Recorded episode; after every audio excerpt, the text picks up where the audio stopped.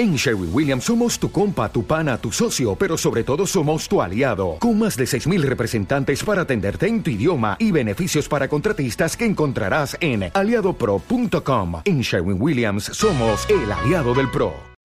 O'Reilly Auto Parts puede ayudarte a encontrar un taller mecánico cerca de ti. Para más información, llama a tu tienda O'Reilly Auto Parts o visita oreillyauto.com.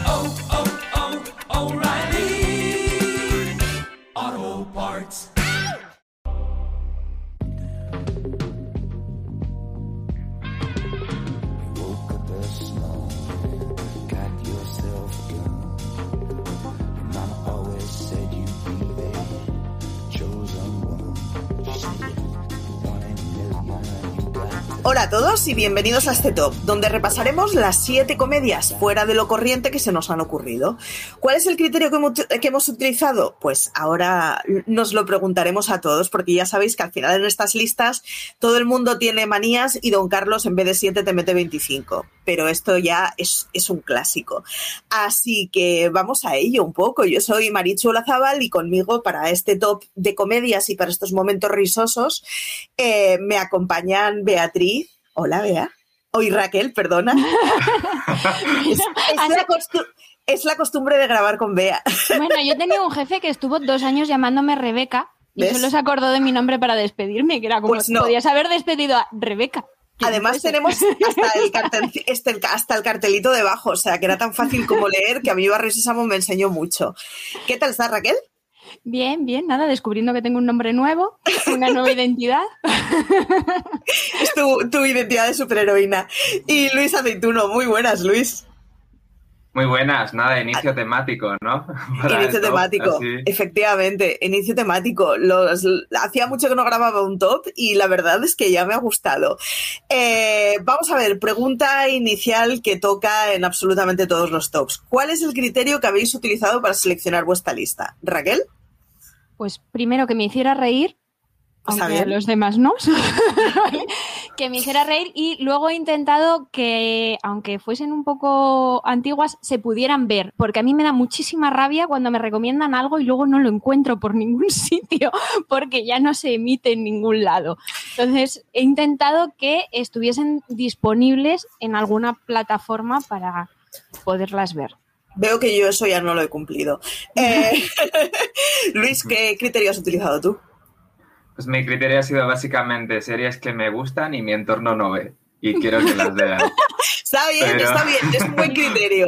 buen criterio. Sí, no, pero sobre todo series que creo que no han tenido, excepto alguna excepción, eh, no han tenido y creo que son descubrimientos que le pueden gustar, dependiendo también de los gustos de cada persona, que los iré matizando también. Vale, yo he utilizado básicamente comedias que esté viendo últimamente y que no sean eh, las reposiciones de Big Bang Theory mientras cenas. Eh, así que me han salido casi todas, se pueden, o sea, todas se pueden ver de alguna forma legal, digamos, y casi todas se pueden ver en plataformas. Así que bueno, y el criterio del orden, pues básicamente aún no tengo los números, así que lo iré diciendo un poco a sentimiento, porque porque, porque sí, porque no tengo orden ni concierto. Que viva el caos. Tal cual, que viva el caos. O sea, es que iba a poner los números, pero luego he pensado, pues sí, así que iré un poco en plan, bueno, a, lo loco. Arrancamos, pues. Eh, Luis, ¿qué te parece? ¿Cuál es tu top 7? Pues eh, te lo digo así, todos, del, séptimo al primero. No, no, no, no, el número siete, el séptimo. Ah, el, número siete. Pues mira, este es un pequeño apéndice del Razones para ver que hicimos. Sí. Pero es Stats Let's Flat, de nuevo. Lo he colocado en el 7 porque ya hemos hablado de él y bueno, o sea, me parecía. Pero es que la he seguido viendo y la segunda temporada me parece espectacular. Sí. O sea, eh, me parece que mejora la primera, la primera está, está bien, pero la segunda me parece que llega a unas cotas de, risa y de humor. Que, entiendo eso de que lo que dicen de no, le robó a Fleabag el, el BAFTA en 2020. Merecido. se termina de se termina de refinar muy bien y, yo no me he reído tanto últimamente como con, la segunda temporada de Stats Flat. Yo reconozco que vi la primera, la segunda todavía no la he visto, pero a partir de junio mi vida va a estar mucho más libre y voy a poder ver muchísimas más cosas. Así que será una de las cosas que vea seguro. Eso y acabar Parliament, que no lo pude acabar y me pesa mucho. Eh, Raquel, ¿cuál es tu número 7? Bueno, yo en eh, esta es un poco, es, mi apuesta más loca, ¿vale? La he puesto la última, pero entiendo que de aquí solo la habré visto yo probablemente y posiblemente la pronuncie mal el título, porque es coreana. Strong Woman Do Bong que está en Netflix. Es, es, una mujer que tiene fuerza sobrenatural y la contrata un, un alto ejecutivo de, de guardaespaldas y entonces pasan cosas muy locas, muy locas, y es, eh, tiene un rollo así como muy manga, muy anime, con personas reales que, o sea, yo acabé llorando de la risa, pero de verdad es que era todo tan, tan loco, tan absurdo, con tantos colorinchis y música superheroica de fondo, y, y ella que es tan pequeñita, con, ya sabes, como muy personaje, pues eso, típico de manga, ¿no? Súper adorable y tal, pero pegando puñetazos que salían los villanos volando y cosas de estas. Entonces, mm, es mi, pequeño placer culpable también. ¿Recuerdas cuántas temporadas tenía? O... Tiene, tiene una temporada, no es, no es, no me acuerdo exactamente el número de capítulos, pero no es muy larga tampoco, o sea que la puedes ver así en plan maratón bien, de palomitas, porque es de estas que pide pues le, haremos un huequillo porque eh, reconozco que estoy completamente out de las series coreanas y la gente que sigo, la, como la mitad de la gente que sigo en Booktube eh, son súper fans de las series coreanas y es como, es que no sé ni por dónde empezar. Así que me parece bien empezar por una comedia. Mira, me parece una buena manera de entrar. Eh, yo de la séptima es una de estas que no es conseguible en plataforma, es una inglesa de los años 70, se llama The Young Ones, es inglesa, Los Jóvenes, las Jovas, es de estas series que está editada en DVD por Cameo, o sea que la podréis ver en gallego, en euskera, en catalán y en castellano, que a mí me hace muchísima gracia porque, claro, yo en estas series inglesas me he criado de verlas en TV3 con el 33, entonces me hace mucha gracia cuando me las paso, pues eso, a euskera y es como, claro, todo completamente fuera de, lo que estoy acostumbrada. Es una historia muy buena, son eh, básicamente jóvenes universitarios de diferentes tribus urbanas en los 70 en Londres y es muy cómica, es un, es un inglés, o sea, es un humor muy inglés de épocas de la Thatcher, en donde funciona muy, muy bien, los episodios son cortos, es una serie que tiene, si no me equivoco, solamente una temporada, te la ves eh, en un fin de semana tonto. Eh, yo no sé ahora, pero antiguamente las ediciones de Cameo tenían un precio muy razonable. Yo, de hecho, es de las que me compré en modo impulsivo, de esto de pasas un día por una tienda y es como la necesito. Pues así eh, me cayeron varias de las inglesas que, que, edita Cameo. Así que darle una oportunidad. Es una de estas que he mirado en Filming porque le tocaría mucho tenerla al perfil de Filming pero veo que no la tienen. No sé si es que la han llegado a tener en algún momento y ahora no la tienen, porque estaba convencidísima que estaba ya. Así que es muy divertida, es un humor muy absurdo, es un humor que corresponde muchísimo a las épocas de Thatcher, entonces entiendes mucho la crítica al gobierno de Thatcher viendo esta serie y me parece un complemento fantástico para los que a Thatcher la conocemos de The Crown y poco más, porque te, cuentan con mucha, mucha sorna cuál era el nivel, iba a decir de activismo, pero ni siquiera llega a eso de esas épocas. Así que The Young Ones, los yogas en, en TV3, eh, es mi número 7. Luis, vamos a por el sexto. Pues mira, seguimos en filming, después de estas Les Flat y de El Jovas, que creo, tengo entendido, así como, como pequeño inciso, que tienen problemas con las series anteriores de la BBC, porque no están como muy bien guardadas o restauradas y algunas mm, han tenido que hacer restauración antes de... Vale. Posible que sea ese el problema porque no hayas llegado, porque totalmente encaja con... con encaja con el perfil, vamos. Y, con el catálogo que tiene de, de Yes Minister, etcétera, etcétera. Y yo, por mi parte, de filming, quiero quedarme con Match, que es una comedia noruega sí. de la NRK. Sí. Eh, bueno, es que, es que te veo la cara Marichi y creo que la has visto. Es que es muy buena. es que es muy buena. Se está iluminando por dentro, sí, Sí. Me está, me está iluminando el corazoncito a mí también, porque ya, ya no sé cómo seguir. O sea, viendo eh, la emoción que le provoca Marichu, pues es que me, parece un happy place de manual, match. No tiene ningún tipo de sentido, no tiene ningún tipo de, digamos, como de aspiración crítica. Es, bueno, habla de ella. Es, una serie, tiene dos temporadas y son pildoritas de 15 minutos, que para mí es lo perfecto para rellenar justo antes de irte a dormir. Pues que a lo mejor incluso te has quedado, yo qué sé, limpiando la casa o algo y de repente te queda como un espacio muy corto de, tiempo para, para, para, descansar y no sabes qué ponerte, pues Match sería para mí lo perfecto y de hecho yo lo vi así. Y es una serie que básicamente cuenta la historia de Stian, que, eh, que, es un joven noruego, y su vida romántica, pero como si fuesen eh, partidos de fútbol. Entonces hay un... Entonces... está. Además está muy bien porque los locutores están físicamente en las habitaciones, con lo cual se da una situación que no tiene ningún sentido.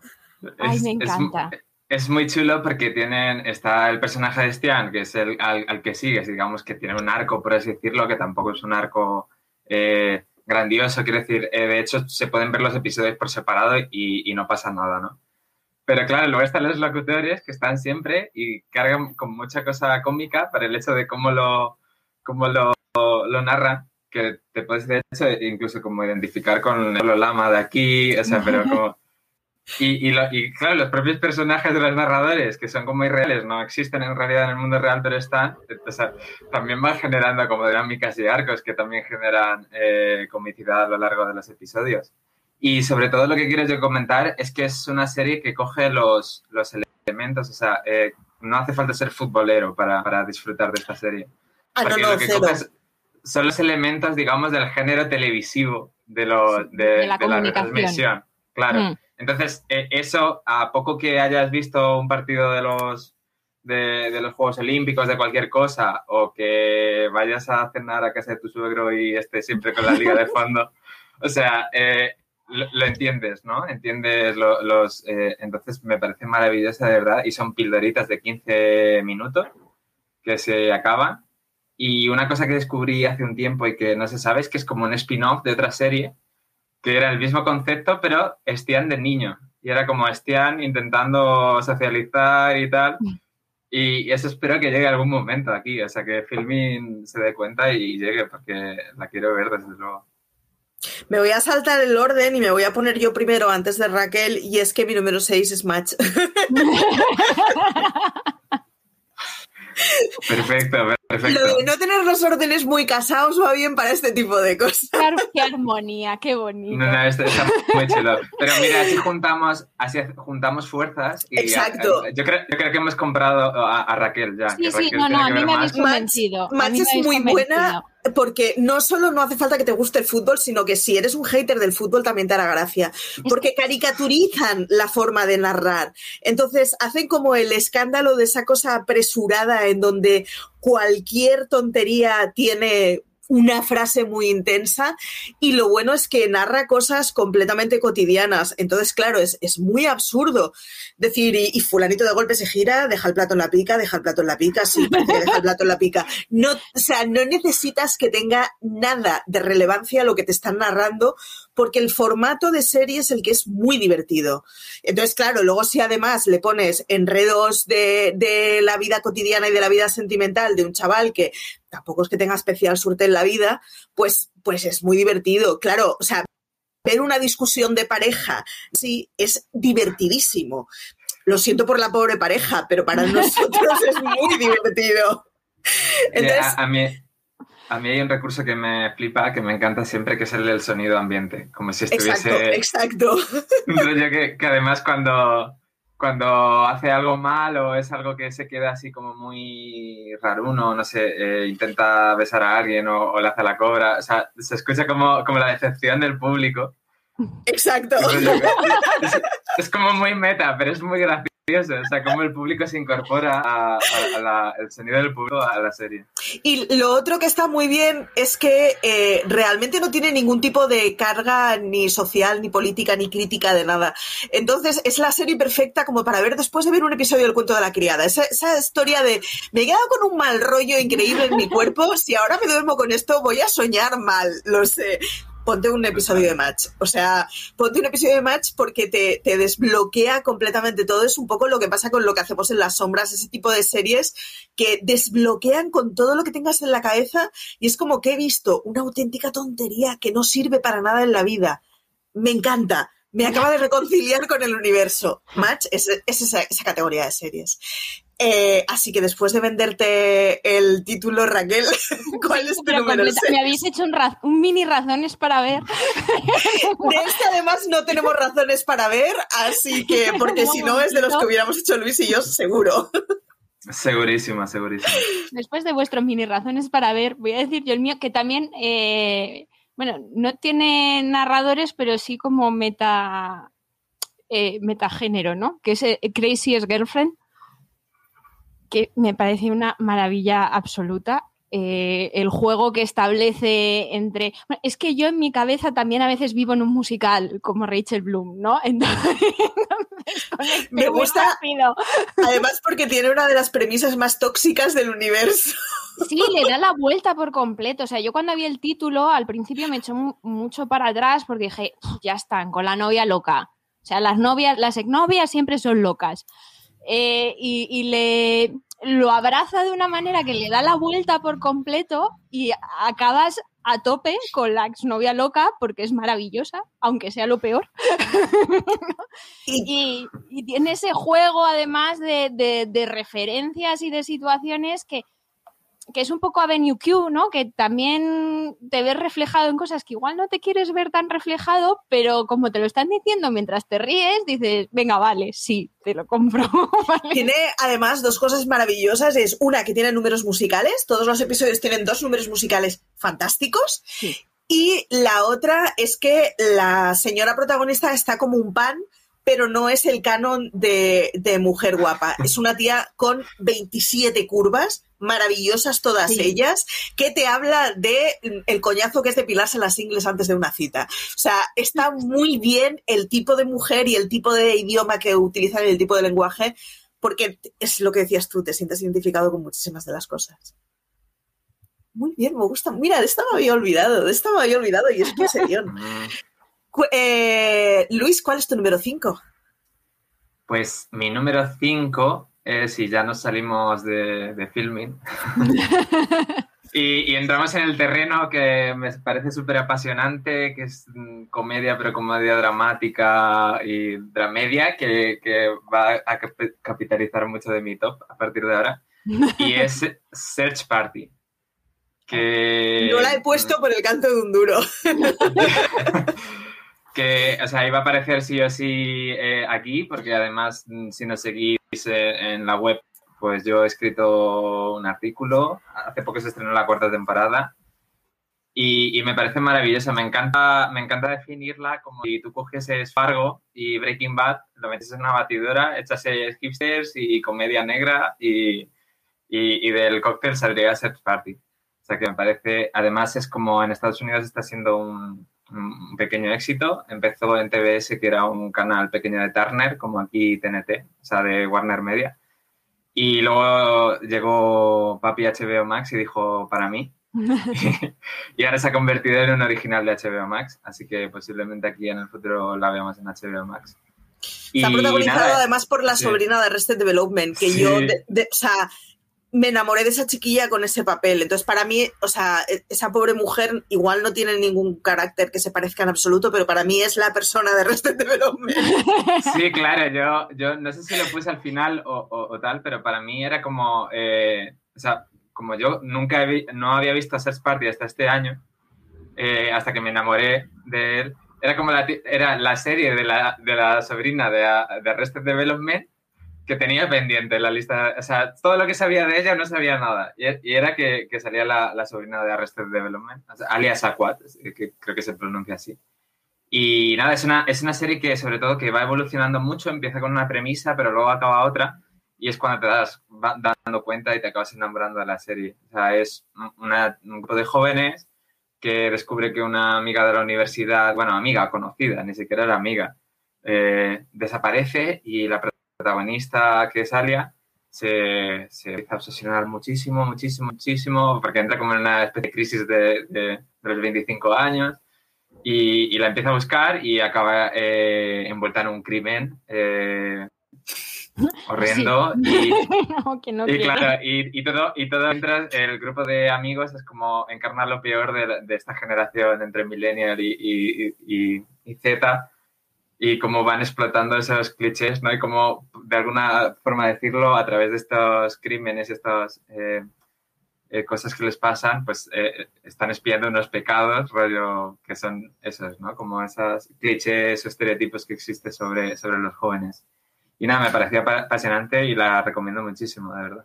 Sí, y además cumple con el criterio ese de serie que está de moda actual, que se puede ver, pero que en cambio no está en las que siempre se hablan de ella. O sea mm. que. y en mi criterio de gente que no se la ha visto a mi alrededor y quiero que se la vea porque quiero hablarla. No, tengo que decir que, que, un amigo se la ha visto. O sea, se la, se la he recomendado y se la ha visto. Así que, Yo, de hecho, la empecé a ver porque no sé en qué momento comenté contigo algo de la serie y fue de, pues voy a verla. Y no, no decepciona. Eh, Raquel, ¿tu número 5? Mi número 5 es. Venga, voy a ser yo la primera que diga esto. Es, en realidad es un género en sí mismo.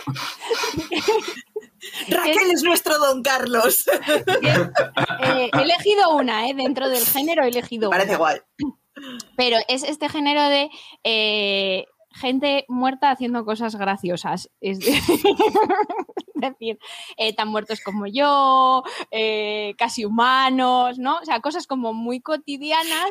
No había pensado nunca en que esto era un género en sí mismo, pero me parece muy bien, lo compro. Lo, que has dicho tú, ¿no? Eh, lo que hacemos en las sombras y fantasmas, que está en Movistar y ha sido mi descubrimiento de, de, este año y estoy como, como loca, porque a mí me... O sea, la idea está de, de gente sobrenatural haciendo cosas como súper cotidianas eh, pues eso, eh, de, que son vecinos, compañeros de piso insoportables, vecinos eh, ruidosos, o sea, fantasmas que, no te dejan dormir, pero te molestan porque son tus compañeros de piso que no te están dejando dormir, no porque sea un fantasma, ¿no?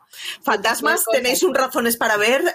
A Luis le gusta también porque grabamos Luis y yo. De hecho, de hecho veo, veo el género de Raquel y subo porque no es gente muerta eh, haciendo cosas, es gente muerta compartiendo piso, que eso es un microgenera ya. O sea, compañeros de piso que están muertos. O sea, es un microgenera ya que metes lo que haces en las sombras, fantasmas y alguno más por ahí. Está muy bien. Eh, mi quinta era fantasmas. lo prometo. que digo, va, me la, saco, me la saco ya de la lista. Mi quinta era fantasmas. Fantasmas es la historia de una pareja que no tiene un duro, que está pensando en comprarse una casa, pero todo es muy caro. Y de golpe a ella le dicen que una tía abuela tuya que no conoces de nada se ha muerto y se le da un casoplón de locopón. Y es la típica casa así en plan Downtown Abbey en medio de una campiña inglesa, o sea, es como, pero claro, eh, renovar eso cuesta un huevo. Entonces, la tipa sufre un accidente con el que no muere, pero a partir de entonces ve los fantasmas que habitan la casa. Y, o sea, es una serie que funciona porque es inglesa. El tipo de humor que tienen los fantasmas solo se entiende en una serie inglesa y está muy bien. O sea, uno de ellos es un político que se murió sin pantalones, así que funciona siempre con las michetas, la camisa por fuera y sin pantalones. Es como tienes, o sea, tienes personajes muy buenos. Hay una señora que todos los días grita a cierta hora del día y se tira por la ventana. Pero claro, es que es su rol, es, es, es aquello por lo que... Es, es, su rollo, ella, ella lo tiene que hacer y, y va y lo hace y punto. Está muy bien los, los comportamientos de los fantasmas y conforme avanza la serie, está muy bien el rollo del marido que no ve a los fantasmas, pero que es conocedor de la situación. Así que, y estoy pensando que el marido, de hecho, eh, lo podéis ver también a ese personaje o a ese actor en Stafflet's Platz.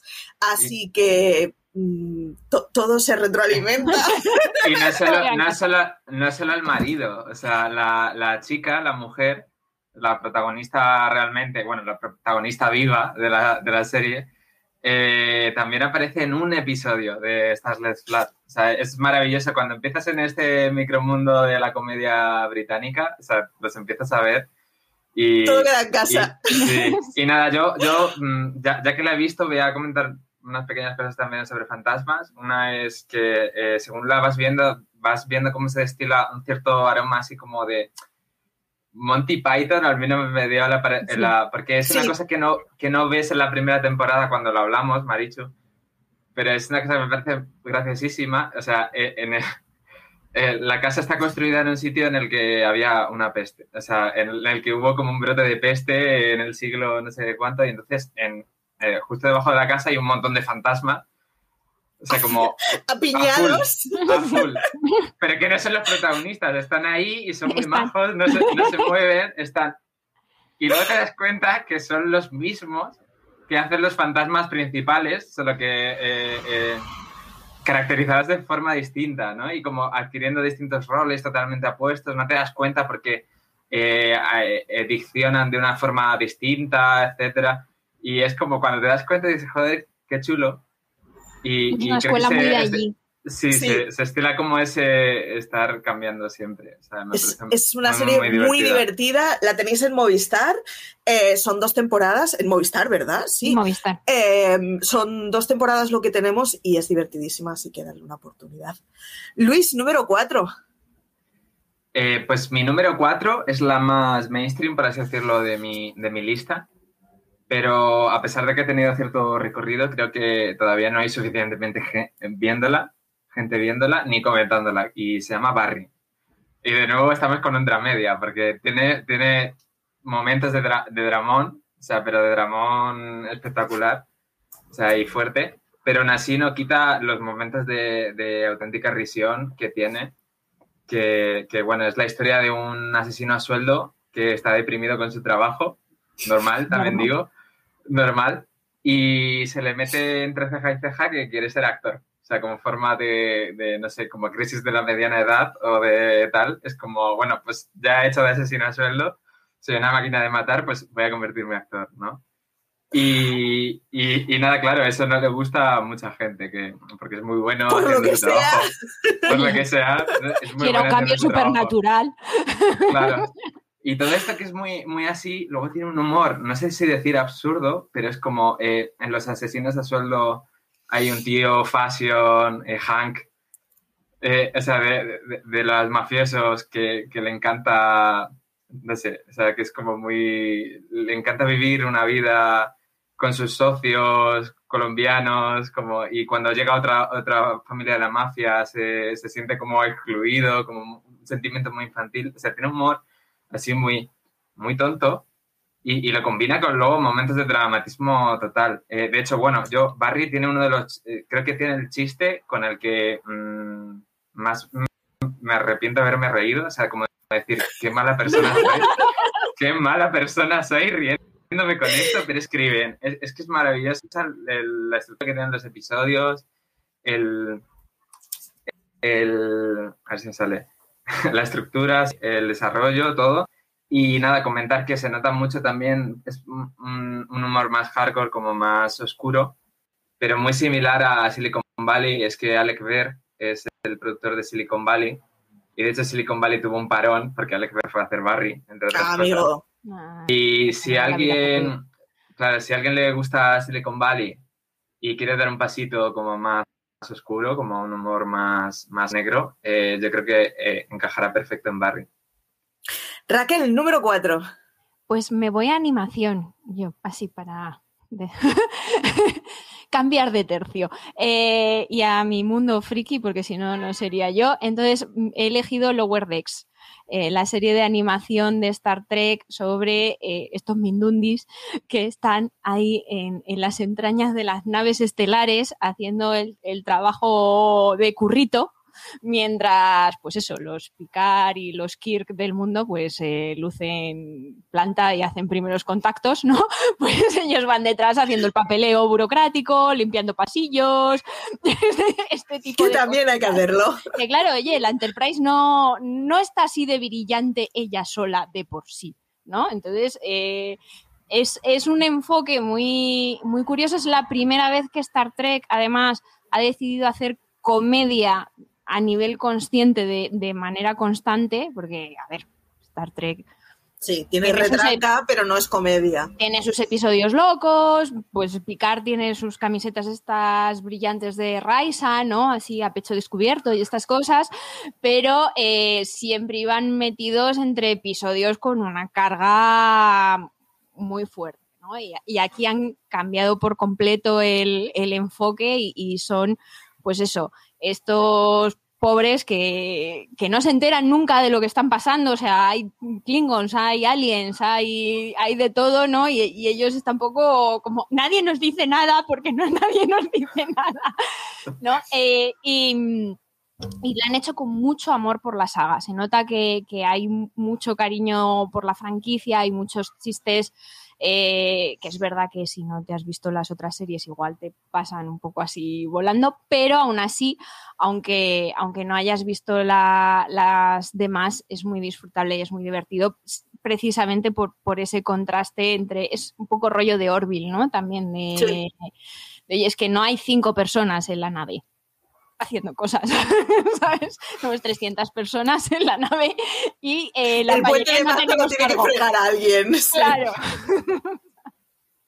Muy bien, pues yo la 4 tengo dos así muy, muy, o sea, muy conocidas y actuales y la 4 es una de ellas que es Superstore. Superstore es una serie que es, es cozy, eh, tiene este rollito de, de, es muy cookie, es una serie abrazable, es una serie en la que los personajes al final hacen, o sea, no sé, hacen la vida un poco mejor, ¿no? De gente que hace de piña y son los cajeros de un supermercado, no solo los cajeros, sino reponedores, etcétera, pero el personal de un supermercado que si no son 24 horas ahí le anda, porque vamos, porque estos meten más horas que pa' qué. Eh, pero me he quedado con ella, no por la serie, que la serie es muy divertida, es muy agradable y yo la estoy viendo todas las noches, sino porque entre escenas hay una imagen que dura cinco segundos, que son situaciones de fondo del supermercado. Pues un niño abriendo un bote de pepinillos en medio del pasillo, metiendo la mano y chupando el hueco, el, el zumo del pepinillo. Cosas que no tienen nada que ver y que son maravillosas. O sea, esos cinco segundos que tienes un par de imágenes así en cada episodio, dos o tres, son, o sea, solo con eso vale la pena el episodio, porque suelen ser imágenes completamente descontextualizadas que lo único que tienen en común es que están en un supermercado. Y eso, pues te puedes encontrar de golpe un tío en calzoncillos comprando. Ya está, no tiene más. Es completamente absurdo sin ningún tipo de contexto. Y sin embargo, funciona muy bien y son de momentos de carcajada. Y a mí me parece, o sea, toda la serie es muy divertida y es muy agradable, pero esas pequeñas escenitas son de carcajada sistemática. Número 3, ya vamos por el top 3, Luis. Sí, y ya empieza a entrar en la, en la zona en la que ya no conozco a gente que haya visto estas series, pero no, la siguiente es la única que no está distribuida en España eh, por el momento, a lo mejor llega a alguna plataforma cuando llega, y que he hablado de ella en varias razones para ver, de hecho, se llama Nathan for You. Eh, Nathan for You es una, es, una serie que ficciona los docu-realities de, de como de coaching, de rollo Los Hermanos, eh, Reforma en Casas. Y está protagonizada por un comediante que se llama Nathan Fielder, que aquí no, sé, no, no es como muy conocido, es canadiense, pero rollo, para que veáis el nivel que puede tener, eh, está preparando ahora un proyecto para Apple TV Plus con, con creo que salen Stone y, y los hermanos Safdie, que son unos directores de cine indie, bueno, que en Netflix estrenaron Uncut Jet, que es la como más conocida. Y nada, Nathan For You lo que tienes en realidad son eh, candid cámaras que se llaman, eh, no me sale en español el término, es eh, las cámaras ocultas. Sí. O sea, en teoría es un coach que va a ayudar a, a empresas, pero proponiéndole soluciones muy estúpidas. va a ayudar a una tienda de una tienda de animales y lo que le propone es poner eh, eh, un anuncio en un cementerio de animales para que la gente que vaya a enterrar a los animales que se les, que se les acaban de morir, eh, pues claro, donde... Busquen el reemplazo. Otro animal, claro. O sea, son cosas así. A rey muerto, rey puesto. Sí, sí, claro. Y entonces, como no puede poner eh, anuncios, lo que hace es enterrar a un, a un, a, un pet, o sea, a un animal, a un animal de compañía que tiene, para poner una losa gigante en la que poner el, el, el tal. Y como no tiene, no tiene un animal de compañía, coge una mosca, la alimenta, la, la va viviendo hasta que un día la mosca eh, muere, ¿no? Claro, es natural. O sea, son cosas así, son muy estúpidas. Pero, pero me ¿por qué no conocíamos esto? Es, maravilloso, de verdad. Es, o sea, es maravilloso, me parece maravillosa, porque además es eso, porque él, él va en vivo y, y, los otros no saben que está haciendo una serie de, de humor. O sea, eh, creen que está en un docu-reality de... Entonces, eh, él, él interpreta un papel que es como muy de inadaptado social, eh, tiene como muy raro, ¿no? Por todo lo que propone, además, como que siempre intenta o hacerse amigo de la persona a la que va después de haber hecho cosas eh, horrorosas, o como eh, a la mínima muestra de cariño cree que están ligando con él, cosas así, porque es todo un personaje que, que además ha ido construyendo Nathan Fielder también fuera de las cámaras, ¿no? Es como que se confunde. Y, y me parece o sea, de verdad, eh, espectacular. Es cierto que tiene un humor que a lo mejor no puede ser, a veces caen en cosas un poco, pero tampoco muy chabacanas, más caca, culo, pedopis de niños, ¿no? Como un humor así que, que, un humor más chabacano, más yacas. Muy bien, pues me la apunto. Siento que no he estado viviendo hasta ahora. Digo, Raquel, número tres. Eh, pues es que después de esto, eh, a ver, eh, yo, yo había elegido The Great porque aunque haya sido así conocida, me parece que no ha sido todo lo conocida que se merecía ser. La he borrado de la lista porque me salían más de siete, sí. The Great me parece una serie que primero, al principio, yo no sabía de qué iba aquello. O sea, yo cuando vi el tráiler digo, esto es una ficción histórica, es una comedia, es un drama es, que, es comedia, ¿qué es esto? O sea, ¿qué están haciendo? Pero es verdad que, luego encaja todo muy bien.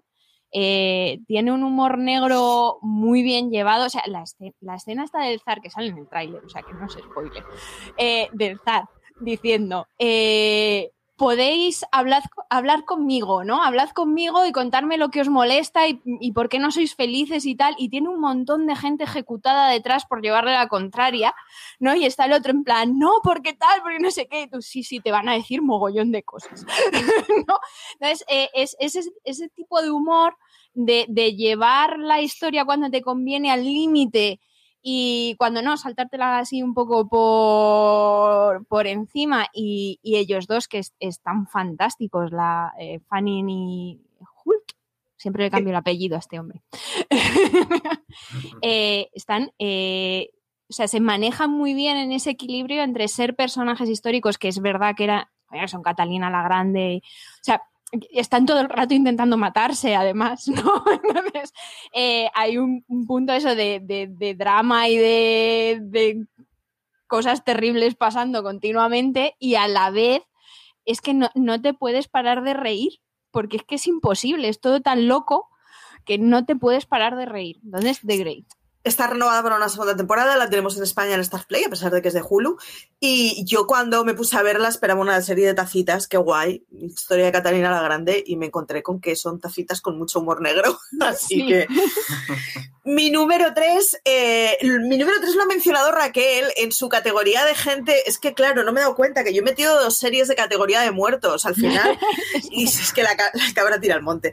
Mi número tres es Tan muertos como yo. Tan muertos como yo es un serión es la historia de una chavala que está todos, todos hemos sido o hemos conocido a adolescentes con 18, 19 años que están amargados de la vida y que lo ven todo con un cinismo y una negritud increíble. Y es una chavala así que va un día por la calle y le cae el retrete de, una, de un satélite ruso y nada, y se muere básicamente, le, le cae un inodoro en la cabeza y se muere.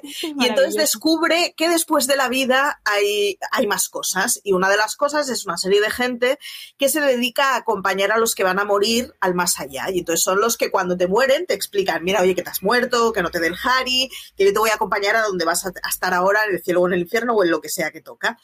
Y entonces está muy bien porque es gente que, que, que su dedicación es esa, pero que no cobran por eso, con lo cual tienen que buscarse luego la vida. Uno de ellos, por ejemplo, eh, acompaña a los espíritus al más allá, pero en su tiempo libre para ganarse las alcachofas y para, poder tener donde dormir y esas cosas, básicamente lo que hace es ocupar pisos y robar. Entonces, es como, tiene, tiran mucho del humor negro, muchísimo, eh, tienen además, no me está saliendo el nombre del actor y me está sabiendo fatal. el... Gracias. me estaba saliendo todo el rato la referencia de la princesa prometida, pero no me salía. Patinkin es el jefe del grupo que está en la primera temporada. Es una serie que tiene dos temporadas. La segunda él no está. Y la segunda es un poquito más floja, pero la primera temporada está muy bien. La podéis comprar en DVD en España sin ningún problema. Y así en Petit Comité alguien la ha subido a YouTube. Yo ahí lo dejo. Yo periódicamente pido en Twitter que la suban a alguna plataforma, así que ojalá la tengamos en alguna plataforma, porque es una serie que si la tuvieran en una plataforma a golpe de clic, creo que habría un montón de noches que me dormiría con un episodio aleatorio suyo. Está muy bien hecha, los personajes son muy buenos, son actores además de, de mucha de mucha enjundia. En España la vimos en Canal Plus y en la 2, si no me equivoco, hace un porrón de años y yo es de esta serie que había visto salteada hasta que descubrí que estaba en DVD y me la compré sin haberla visto, básicamente, habiendo visto episodios sueltos y no me he arrepentido ningún momento de mi vida. Así que tan muertos como yo, toda vuestra. Nos quedan dos. Luis, número dos. Pues mi segunda plaza va para una serie, o sea, mm, esta posición es más porque no se ha visto mucho y creo que no se ha comentado y me parece muy injusto que porque sea la mejor de, esta, la segunda mejor de esta lista, ¿no? Y es Kidding. Sí. es una serie de Showtime que está en Movistar Plus, eh, de otra media, o sea, no, no, te ríes el rato, pero te puedes reír también. Porque Yo aguanté dos o tres episodios. Lloraba demasiado y me dejaba muy mal cuerpo. Pero porque tiene muy mala leche. Pero eh, una de las cosas que me gusta de la serie, y de hecho esto lo, eh, lo dijo en una entrevista de Holstein, es que la serie, o sea, al igual que Barry, otro de los que he puesto, es como un descenso a los infiernos total desde el principio de la serie, la serie eh, Kirin empieza eh, horrorosa, digamos como todo lo que plantea es horroroso, pero es un camino hacia arriba y hacia, y hacia la curación y, y hacia todo mejor aunque es cierto que no, no tanto en, la comedia, ¿no? Pero sí empieza siendo una muy bonita. O sea. empieza, con, eh, em, empieza con una comedia y un drama muy oscuro, muy sucio, todo. Eh, no sé cómo explicarlo, hay algunas imágenes incluso que son perturbadoras. Pero luego se va yendo hacia la reparación de los personajes y me parece que en ese camino es muy bonito, como dices. Yo ya digo, aguanté dos o tres episodios porque es preciosa, pero me parecía muy duro. La premisa es un señor humorista que, se le ha muerto una hija o un hijo, no me acuerdo si era hijo o hija. Sí, un hijo. Y, o sea, es que es muy a contrapelo, tiene mucha la cosa de, de, drama muy descarnado tal y como te lo explican y sin embargo hay situaciones muy, muy, muy graciosas. Entonces estás todo el rato en esa situación en que estoy riendo mientras lloro. es muy dura, pero es, muy bonita. Tienes que estar en el espacio mental. Sí, yo me la, puse en un momento en que estaba tiernita y fue de yo no, no estoy preparada para aguantar esto. En otro momento de mi vida en que esté más cínica, me la pondré porque es muy chula, está muy bien hecha, está mm. increíblemente bien interpretada y es un gustazo y está también en Movistar. O sea que, Kidding, sí, dos temporadas, si no me equivoco, ¿no? Mm. Eh, comentar, sí, dos temporadas, ya se terminó porque nadie la veía, solo yo. eh, Y sí, comentar que el protagonista es Jim Carrey, Sí. Que de hecho juega mucho, has dicho es humorista, bueno, es un, es un presentador infantil. Sí, sí. Y la serie, la serie comienza cuando él quiere hacer en ese mundo infantil eh, un programa sobre la muerte. Quiere hablar de lo de su. Es, que lo, lo, lo, picheas y parece un drama. O sea, lo siento, es, que, es, que, es un drama, pero. Y sin embargo, además, pensado fríamente, todos los que tenemos a nuestro alrededor niños, todos los padres te comentan en algún momento el cómo han tenido que explicar que existe la muerte a los chavales. Quiero decir que es uno de esos casos que sería muy pedagógico que hubiera un programa en el que sin sentimentalismo te explicaran que eso existe, qué supone la muerte. O sea, es un concepto muy abstracto que a los niños les cuesta mucho entender. Berto Romero tiene una anécdota divertidísima con su hijo pequeño cuando se murió el abuelo que eh, le explicaron al hijo, el hijo en realidad no entendía el concepto del abuelo y entonces mientras los otros dos hermanos estaban entendiendo que su abuelo se había muerto, el pequeño se acordó y se pasó todo el viaje gritando, la vida es muerta, el abuelo está muerto, el abuelo está muerto. Claro, o sea, es, es como... Claro, es, que muy para difícil ellos explicar ese concepto esa a un niño. no la saben hacer. Efectivamente, Entonces, y, y además es de estas cosas que, o sea, yo todos los padres que tengo alrededor, cuando han tenido que explicar, se encuentran con pensé que lo habían entendido, pero luego me he dado cuenta que no han acabado de entender lo que supone, ¿no? O sea, la idea es muy buena, pero claro, parte de la perspectiva de un padre que cree que es importante explicar eso a, a los chavales porque se le ha muerto un hijo, y además es Jim Carrey, que Jim Carrey haciendo papeles dramáticos te rompe el corazón. Sí. Es que, sí, pero... mm, Dos temporadas. Kidding, Movistar, tenéis que verla. Número dos, Raquel. Pues eh, he ido por eh, buenos presagios, por Good Omens, porque eh, el mundo no me ha traído todavía Galavant, entonces traedme Galavant. Eh, y mientras tanto vamos a hablar de Michael Sheen y David Tennant interpretando argumentos de Neil Gaiman y Terry Pratchett. ¿Qué más necesitáis que diga? Nada más, ¿no? o, sea, no. o sea, es un ángel y un demonio que, que han perdido el anticristo y entonces eh, hay un problema porque el apocalipsis es mm, ya para ayer y no hay anticristo, que lo hemos perdido, ¿sabes? Es un problema. Muy bien. es muy loco. Eh, a mí las comedias estas, pues eso, sobrenaturales, eh, me, me hacen muchísima gracia porque yo creo que los ponen siempre, eh, pues eso, muy, muy míticos, ¿no? Muy... No me sale ahora la palabra, pero como con mucho peso, ¿no? Siempre to- todas las series sobrenaturales y las películas co- con vampiros, fantasmas, ángeles, ¿no? Pues son todos así como muy elegantones y, y se acuerdan de todo y muy místicos y tal. Y, y yo creo que el 90% de la población eh, de seres sobrenaturales seríamos un desastre. Totalmente. Yo no me acordaría de lo que ha pasado, eh, yo que sé, hace 200 años y no me acuerdo de lo que ha pasado hace dos meses. O sea, este tipo de cosas de, no, mira, es que eh, soy un demonio y, y he perdido el, el anticristo porque es que ha habido un lío de... Las monjas son todas iguales y me he liado. O sea, que todos los bebés me parecen iguales. Aunque a sus padres no. Entonces, este, este tipo de, de cosas y luego aparte, pues eso, teniendo detrás a Gaiman y, y a, a- el texto de, de, De Terry Pratchett. Pratchett, que es que son maravillosos los dos.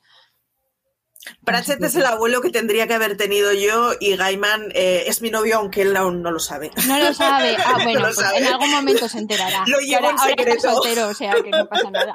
Lo llevo en secreto completamente. Sí, buenos presagios, maravilla. Mm, mi número dos es Bob's Burger. Eh, es una serie de animación, tiene ciertos puntos de... No es bien bien drama, pero tiene ciertos puntos así como de, explicarte las cosas muy fríamente y muy cruelmente, que es un poco así. Pero es una serie muy divertida, es una serie de animación en donde básicamente es la familia de un señor que tiene una hamburguesería y como mm, no tiene un duro, trabaja más horas que un reloj y está toda la familia metida en esa hamburguesería. Él, su mujer y sus tres niños. Tiene mucha retranca. La hermana mayor es un personaje muy tópico de la adolescente más bien gris que vive mm, fastidiada por su familia, por la sociedad, por los compañeros, por todo, pero que se lo lleva de una forma más bien amarga que melancólica. Es muy divertida, está muy bien llevada, es una serie de animación, con lo cual se pueden permitir un montón de cosas sin sentido que en una serie de carne y hueso, bueno, si fueran los 90 también podría pasar, pero que hoy en día les pedimos como más coherencia a toda la serie. Y está muy bien. Y básicamente todos los episodios es eh, cómo puede el negocio eh, por fin sacar un fin de semana o una semana en donde tengan buenos ingresos porque pues es que es eso, pues de un restaurante familiar hay muy poca gente que se pueda retirar con ello a dormir tranquilamente a los 50 y es, la historia pues de una familia que, que, lleva un negocio. Está muy bien, es de animación. Eh, estoy venga a darle vueltas de dónde está porque yo creo que está en Disney Star pero estoy hablando de memoria, no me lo he apuntado. Sí, ¿verdad? Eh, tenéis un porrón de episodios para ver por delante, es muy divertida y, nada, pues Bob's Burger, animación. Bueno, nos queda una, llevamos 48 minutos, así que bueno, vamos a conseguir estar por debajo de la hora y aún así habernos enrollado. Número uno, Luis. Pues mi número uno de, de nuevo es una serie que no ha visto nadie, o casi nadie, de hecho, es muy gracioso porque creo que como no, no la he visto nadie, casi nadie, eh, yo hice la crítica, fue la primera, el primer, de hecho, la primera colaboración que hice con Fuera de Series en la web. O sea que la tengo en el corazoncito. Se llama How to with John Wilson. Y lo digo, digo que es muy curioso porque, eh, eh, y además cerrando el culo de que has comentado antes de Berto Romero en un programa en el que comentaba lo de la muerte, pues por lo visto, en algún momento comentó de How to with John Wilson. Sí. Y una vieja, una vieja amiga mía eh, se fue a buscar How to With Joe Wilson y le salió nuestro artículo, porque como lo ha escrito muy poca gente, se ve que salimos, bueno, también porque somos muy buenos, pero, entre varias cosas, ¿no? Y, entró y entonces como que, me reencontré a una vieja amiga mía por haber escrito sobre esta serie y porque Berto Romero lo comentó en su... En su bueno, total. Entonces le tengo ya, le tengo ya como mucho corazón, eh, como mucho a esta serie. How to Win Joe Wilson es una docuserie de humor. O sea, es documental, pero es humor. Y es documental, pero también eh, tiene cosas. O sea, no es solo documental de ir a un sitio y coger y grabar, eh, es eh, con material documental, cómo lo reescriben y cómo lo hacen. son básicamente ensayos de una persona treintañera que vive en Nueva York, urbana, un poco hipster, y cómo empieza a hacer ensayos sobre cosas de la vida cotidiana urbana, pero muy, o sea, como muy, muy nimias a, primera vista. Rollo, eh, cómo hacer eh, lo que llaman smoke talk, que es como mm, eh, cuando te encuentras con alguien en el ascensor y tienes que hacer una conversación pequeña. Y entonces va tirando ahí del hilo, se va yendo a sitios y acaba haciendo reflexiones que se divagan mucho, pero muy divertidas. O sea, para mí. Bueno, tiene un humor, eh, eso, que está como muy relacionado con, con, con, cosas documentales. Y así como curiosidad, eh, el, el, productor es Nathan Field, que es el, el creador de Nathan For You. O pasa eh, que ahí se ve mucho también la conexión esta de humor relacionada con lo documental y con cosas descubiertas y hacer un poco de, de como de cámara oculta. Y lo que pasa es que tiene un humor como un poco más eh, emocional, la verdad. Eh, tiene un, episodio final que lo hizo, que le tocó grabar cuando empezó la pandemia y lo incorporó a, a, las... Y, y, queda como muy cookie porque sigue, eh, como él hace, las series tiene un humor muy cookie, porque también es una persona un poco rara, entonces le gusta, aunque luego tiene algunas escenas que te dejan impactados y no lo quiero no lo quiero spoilear por aquí, pero si la veis, de verdad os acordaréis de mí, porque además, como todo film Twitter y series Twitter, eh, flipó con una secuencia que sabréis muy bien, muy bien cuál. Pero eso, me parece muy cookie. Y si empezáis en Nathan o How to alguna y os gusta, os recomiendo que, que cambiéis. O sea, que veáis una y otra, las dos. Apuntado, pues. Raquel, número uno. Pues yo sigo con series cookies. eh, Pushing Daisies, criando malvas.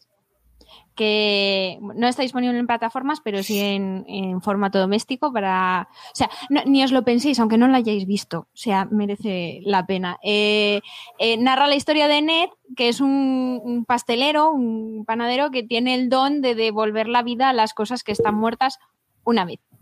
Entonces eh, se pone a trabajar con un detective porque oye, pues para saber quién ha matado a alguien es muy útil pues mm, resucitarlo y preguntarle, ¿no? Entonces, eh, en una de estas eh, resucita al amor de su vida eh, y claro, no es capaz de volverla a matar, ¿no? por lo que sea. Por lo que sea. Entonces, pues la deja por allí dando vueltas, ¿no? Y están enamoradísimos, pero no se pueden tocar.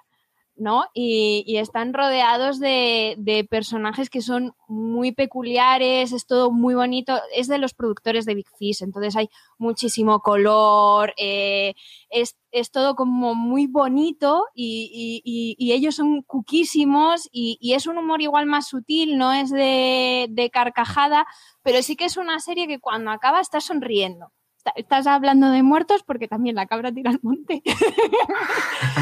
Eh, eh, están resolviendo asesinatos y tal, pero es todo tan de cuento. O sea, la, pastelería tiene forma de pastel. Eh, ellos, ¿sabes? están buscando todo el rato las vueltas para poderse dar la mano. Esto es como súper victoriano, ¿no? van contando la historia de ellos y es todo como muy, muy, muy, muy cookie. Entonces es muy bonito. Dos temporadas.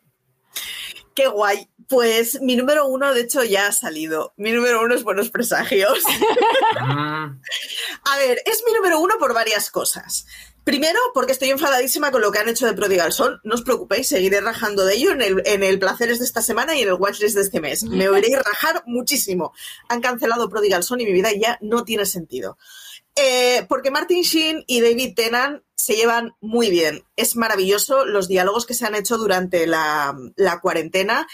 Ellos dos a través de Twitter. Eh, es una maravilla. Y luego además son dos tíos que tienen muchas tablas actuando. Han, o sea, han hecho mucho Shakespeare y se les nota. Son muy buenos, son muy buenos entonando, son muy buenos haciendo papeles, son muy buenos caricaturizando. La relación entre ellos dos, o sea, son el matrimonio más bonito que he visto en mi vida. En mi cabeza, esos dos personas, bueno, personas, dos ángeles, un ángel y un ángel caído, eh, acaban eh, casados hasta la eternidad. Lo tengo clarísimo. Son preciosos. Está hecho por Neil Gaiman y Terry Pratchett, que, en fin, mm, es que es imposible no adorarlos. De Pratchett, por cierto, ahora este mes saldrá eh, Mort con, las, eh, con la portada de Marina Vidal en catalán, con Maimés. Así que si no habéis leído a Pratchett, tenéis que leer Mundo Disco y a Gaiman tenéis que hacer, o sea, seguirle por todos lados, por Twitter, en la calle, donde podáis. Vosotros seguid a Gaiman, así como, como principio vital. Es una historia muy divertida, es una historia en donde tiene muchas situaciones de reír, es una historia en donde no sé decir si es mejor eh, la serie o el libro original, y los dos son muy buenos por cosas muy distintas, así que son completamente complementarios. O sea, los cuatro jinetes del apocalipsis en, en el escrito, esa es una cosa desternillante, es muy risoso. O sea, yo recuerdo, es una novela que he leído dos o tres veces y es una novela que recuerdo de haber despertado a Marcos en plan, mira, mira, mira lo que acabo de leer, es que es muy divertido. Es muy divertida, está muy bien llevada, es una novela de fantasía del fin del mundo, en donde todo es desternillante, no tiene ningún sentido y de verdad es una maravilla y una joya que está muy bien que se quedara en una sola temporada. Así que hay que recordarla porque las series que se quedan en una temporada nos olvidamos muy fácil de ellas, pero eh, tenéis que verla, la tenéis en Amazon, es una maravilla. Los colores, las ropas, todo es precioso y tenéis que leer el libro y además ya empezáis con buenos presagios. Yo es lo que hice, yo empecé a leer buenos presagios porque Mundo Disco está muy guay, pero son 50 novelas. Entonces vosotros empezáis con, buenos presagios. Os hará mucha gracia, con lo cual empezaréis a leer cosas oscuras de Neil Gaiman tiene muchísimas y muchísimas cosas de ilustración con unos ilustradores que flipas. Y luego atacáis por Mundo Disco con Terry Pratchett.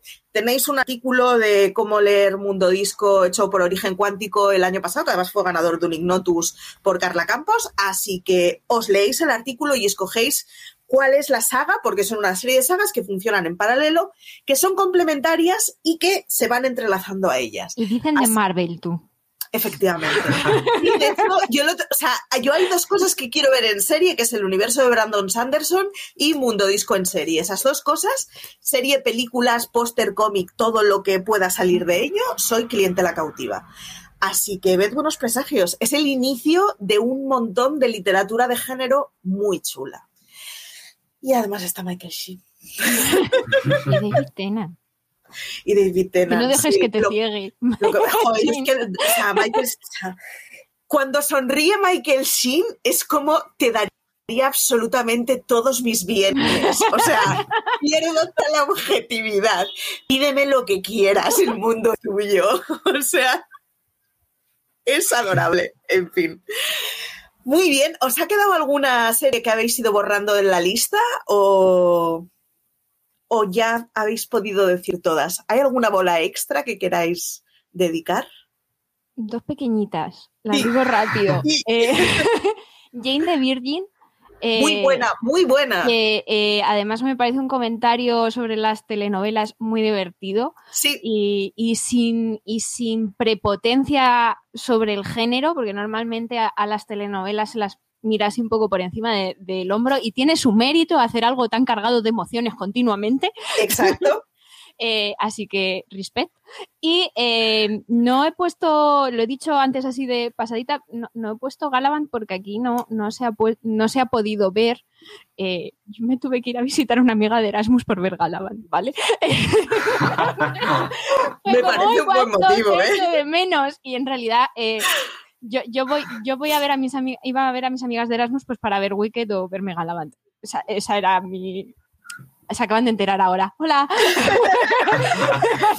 ver, ver, Wicked es mi argumento para buscarme un amante porque veo que con mi marido no voy a poder ir y para irme a Londres de viaje otra vez. o sea, porque o sea, la última vez que fui fui con él y yo estaba en todos los teatros en plan, me quiero morir aquí.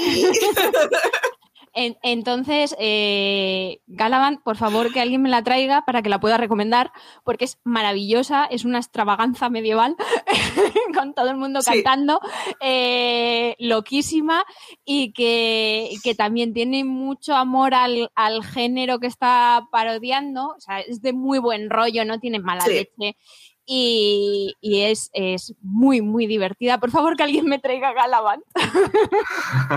me parece una buena carta de los Reyes. Eh, Luis, ¿alguna bola extra? Sí, a mí se me han quedado un par, pero voy a decir una y una anécdota. Eh, una es Pure, que está en filming. Eh, sí, no la he visto. Me pareció muy, muy, muy, muy chula. Eh, lo que pasa es que se ha cancelado y se ha quedado con, una temporada de seis episodios. Es sobre una chica que tiene trastorno obsesivo compulsivo y, que ve a todo el mundo desnudo y, teniendo sexo. es, como se manifiesta ese trastorno obsesivo compulsivo. Y nada, me parecía la verdad que bastante notable y me dio mucha pena que se cancelase. Y lo segundo es que viendo sobre, sobre Pushing Daisies y, y eh, Muertos como yo, eh, que he visto que el, creador es el mismo, que es Brian Fuller, que luego tiene Aníbal, que es todo como la antítesis, o sea, de todo lo que hemos comentado aquí. Yo, de hecho, a Aníbal la empecé a ver en plan, ¡guau! ¡Qué guay! Ese de tan muertos como yo, pero estéticamente es muy cargada y a mí me, sacó de mis casillas, pero porque soy muy, muy, muy fan de Aníbal Lecter y de Thomas Harris. Pero sí, sí, es del mismo, no tiene nada que ver, no tiene ningún sentido, es otro rollo pero completamente. tal cual menudo viaje hacia la oscuridad que ha tenido Brian Pero aparte, Fuller, de, aparte de seguir a Neil Gaiman, seguir a Fuller también. Exacto, sí. Los precipicios de, la Tierra, da igual. Aníbal o, bueno, o sea, ahí estamos, tan muertos como yo, a tope. Pues yo debo las extras. Eh, no he metido Mythic Quest porque se está hablando muchísimo de ella, pero creo que se habla poco. Se hable lo que se hable. El episodio especial de la cuarentena es una de las cosas, o sea, Yo recuerdo haberme quedado en shock después de verlo y llorar mucho rato después de verlo y sin embargo es precioso. El segundo especial que han hecho vuelve a ser un episodio, claro, no, no tiene la connotación sentimental del episodio de la cuarentena, pero vuelve a ser un episodio precioso. Es una serie maravillosa en donde tiene unos secundarios fabulosos. Eh, necesito que yo sea mi amiga en la vida es una sociópata de manual, pero la necesito en mi vida. La otra es Two Broke que no la he metido porque hablé de ella en un Placeres Culpables eh, y además no se puede ver ahora, o sea que es una serie muy maravillosa que hay que ver en versión original, ve del Placeres Culpables en la que hablé de ella. Y la tercera es Awkward, que es esa serie de MTV que ahora ya no se puede ver, pero durante mucho tiempo se podía ver en la web de MTV, en donde es una chavala básicamente que sufrió un accidente y todo el mundo piensa que se ha intentado suicidar y es la adolescente típica, eh, cínica, que ve la vida súper oscura y que está hasta los huevos de que le digan que la adolescencia es la mejor época de su vida, porque de mejor nada, de verdad todo mejora.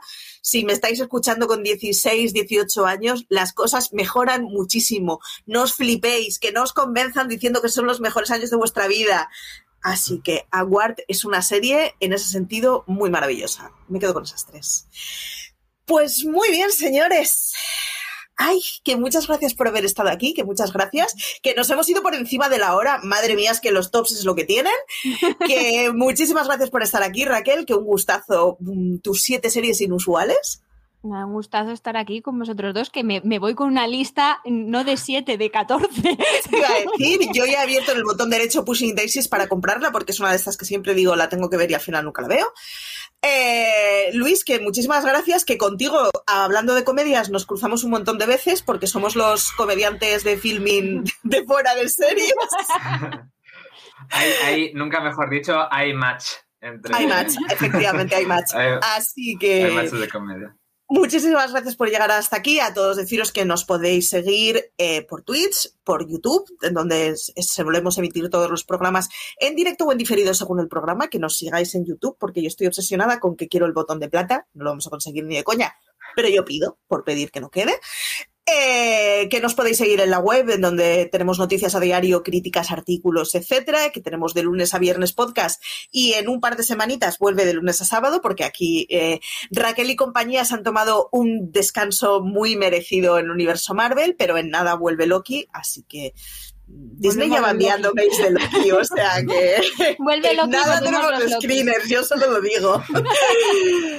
Que, nada, que muchas gracias por acompañarme hasta aquí, que muchas gracias a todos los que nos habéis escuchado hasta aquí, que os dejamos de dar la brasa, que hoy ha sido un programa larguito y que como dice siempre CJ, tened mucho cuidado ahí fuera.